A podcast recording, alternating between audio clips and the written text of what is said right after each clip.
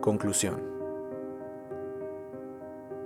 Contemplemos finalmente a los santos, a quienes han ejercido de modo ejemplar la caridad. Pienso particularmente en Martín de Tours, que primero fue soldado y después monje y obispo. Casi como un ícono, muestra el valor insustituible del testimonio individual de la caridad. A las puertas de Amiens, compartió su manto con un pobre. Durante la noche, Jesús mismo se le apareció en sueños revestido de aquel manto, confirmando la perenne validez de las palabras del Evangelio. Estuve desnudo y me vestiste. Cada vez que lo hiciste con uno de mis humildes hermanos, conmigo lo hiciste. Pero, ¿cuántos testimonios más de caridad pueden citarse en la historia de la Iglesia? particularmente todo el movimiento monástico, desde sus comienzos con San Antonio Abad, muestran un servicio ingente de caridad hacia el prójimo. Al confrontarse cara a cara con ese Dios que es amor, el monje percibe la exigencia apremiante de transformar toda su vida en un servicio al prójimo, además de servir a Dios. Así se explican las grandes estructuras de acogida, hospitalidad y asistencia surgidas junto a los monasterios se explican también las innumerables iniciativas de promoción humana y de formación cristiana destinadas especialmente a los más pobres, de las que se han hecho cargo las órdenes monásticas y mendicantes primero, y después los diversos institutos religiosos masculinos y femeninos a lo largo de toda la historia de la Iglesia. Figuras de santos como Francisco de Asís, Ignacio de Loyola, Juan de Dios, Camilo de Lelis, Vicente de Paul, Luisa de Marilac, José B. Cotolengo, Juan Bosco, Luis Orione, Teresa de Calcuta, por citar solo algunos nombres, siguen siendo modelos insignes de caridad social para todos los hombres de buena voluntad. Los santos son los verdaderos portadores de luz en la historia, porque son hombres y mujeres de fe, esperanza y amor.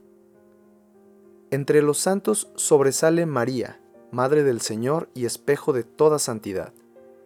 El Evangelio de Lucas la muestra atareada en un servicio de caridad a su prima Isabel, con la cual permaneció unos tres meses para atenderla durante el embarazo. Magnificat anima mea dominum, dice con ocasión de esta visita, proclama mi alma la grandeza del Señor, y con ello expresa todo el programa de su vida, no ponerse a sí misma en el centro, sino dejar espacio a Dios a quien encuentra tanto en la oración como en el servicio al prójimo. Solo entonces el mundo se hace bueno.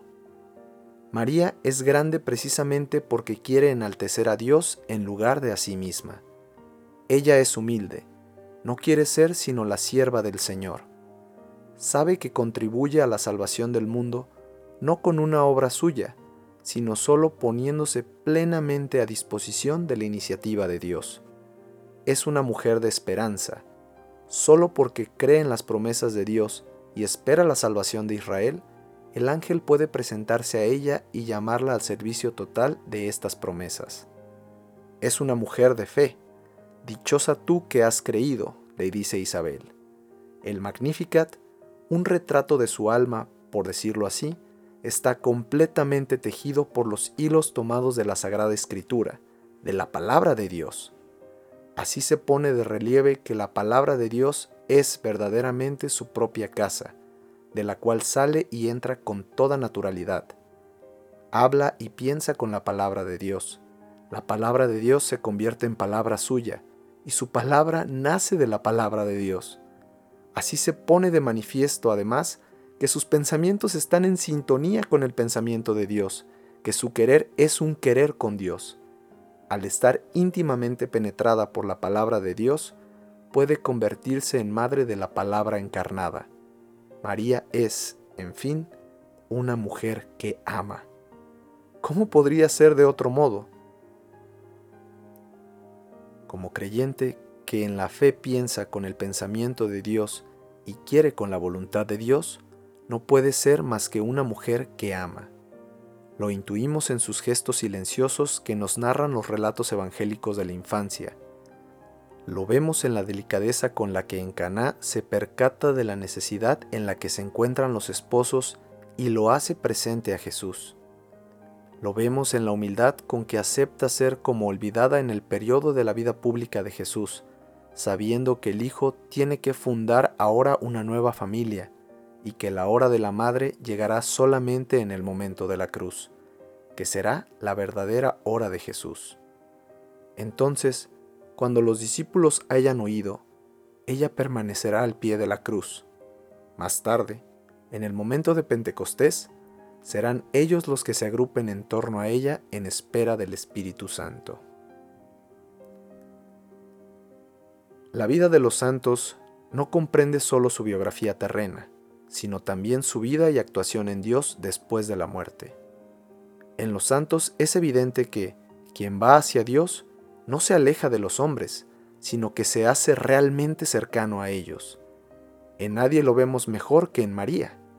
La palabra del crucificado al discípulo, a Juan y por medio de él a todos los discípulos de Jesús, ahí tienes a tu madre, se hace de nuevo verdadera en cada generación. María se ha convertido efectivamente en madre de todos los creyentes. A su bondad materna, así como a su pureza y belleza virginal, se dirigen los hombres de todos los tiempos y de todas las partes del mundo en sus necesidades y esperanzas, en sus alegrías y contratiempos, en su soledad y en su convivencia, y siempre experimentan el don de su bondad experimentan el amor inagotable que derrama desde lo más profundo de su corazón. Los testimonios de gratitud que le manifiestan en todos los continentes y en todas las culturas son el reconocimiento de aquel amor puro que no se busca a sí mismo, sino que sencillamente quiere el bien.